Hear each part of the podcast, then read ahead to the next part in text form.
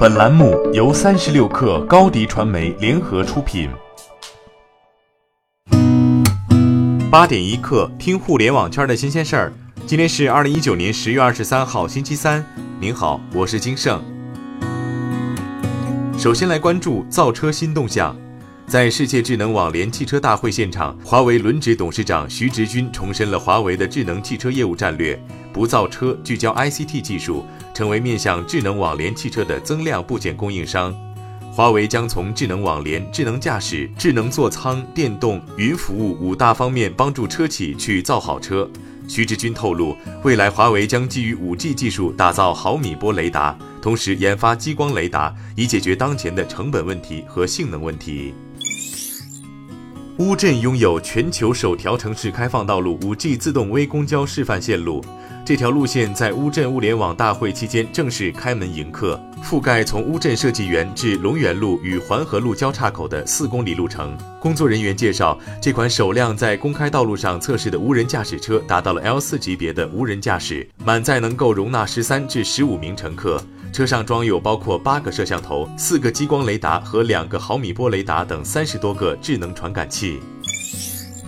云南白药近日发布公告，将以七点三亿港元认购万隆控股两年到期的可换股债券。万隆控股的经营范围涉及工业大麻及其提取物的销售，因此很难不被外界认为是云南白药布局工业大麻产业、发展大麻概念护理产品业务的信号。工业大麻不同于毒品大麻，工业大麻在日常生活的应用非常广泛，涉及医疗、食品、酒水饮料、护肤品等领域。云南白药并不是国内第一家青睐工业大麻的企业，早在2017年，国内就有企业推出了大麻成分护肤品，大麻护肤这一理念也正式落户中国。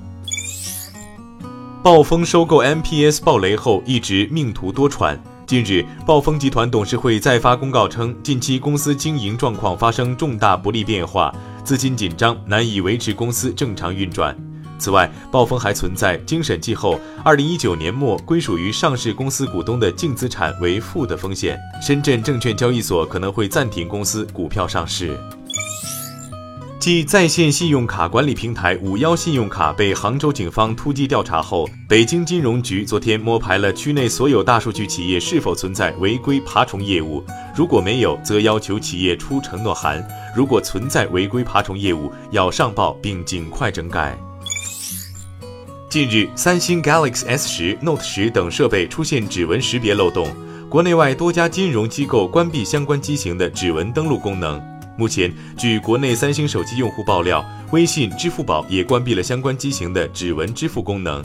爆料截图上显示，当用户尝试用指纹登录时，屏幕上会弹出提示：“指纹密码在该设备不可使用，请重新设置安全锁。”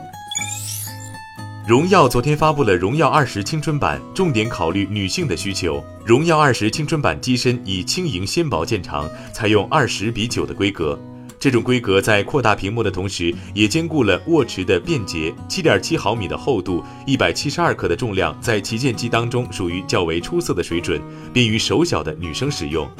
荣耀二十青春版后置三摄，主摄四千八百万像素，前置一千六百万像素，支持 AIS 防抖。此外，这款手机还设计了智能图库分类的功能，打通本机图库和微信分享，支持人像、城市、证件搜索等二百四十个标签。荣耀二十青春版四 G 加六十四 G 版售价一千三百九十九元，六 G 加一百二十八 G 版售价一千六百九十九元。Netflix 又开始借钱了。Netflix 宣布将发售以美元和欧元计价的两个系列的高级无抵押债券，总计筹集金额约为二十亿美元。Netflix 打算将此次发行的净收益用于一般公司用途，其中可能包括内容收购、生产和开发、资本支出、营运资金以及潜在的收购和战略交易。截至二零一九年九月三十号的第三季度财报数据显示，本财季末 Netflix 自由现金流为负五点五一亿美元。在财报会议上，Netflix CEO 里德哈斯廷斯说：“今年我们确实受到一些冲击。”好，今天咱们就先聊到这儿。编辑崔彦东，我是金盛，八点一刻，咱们明天见。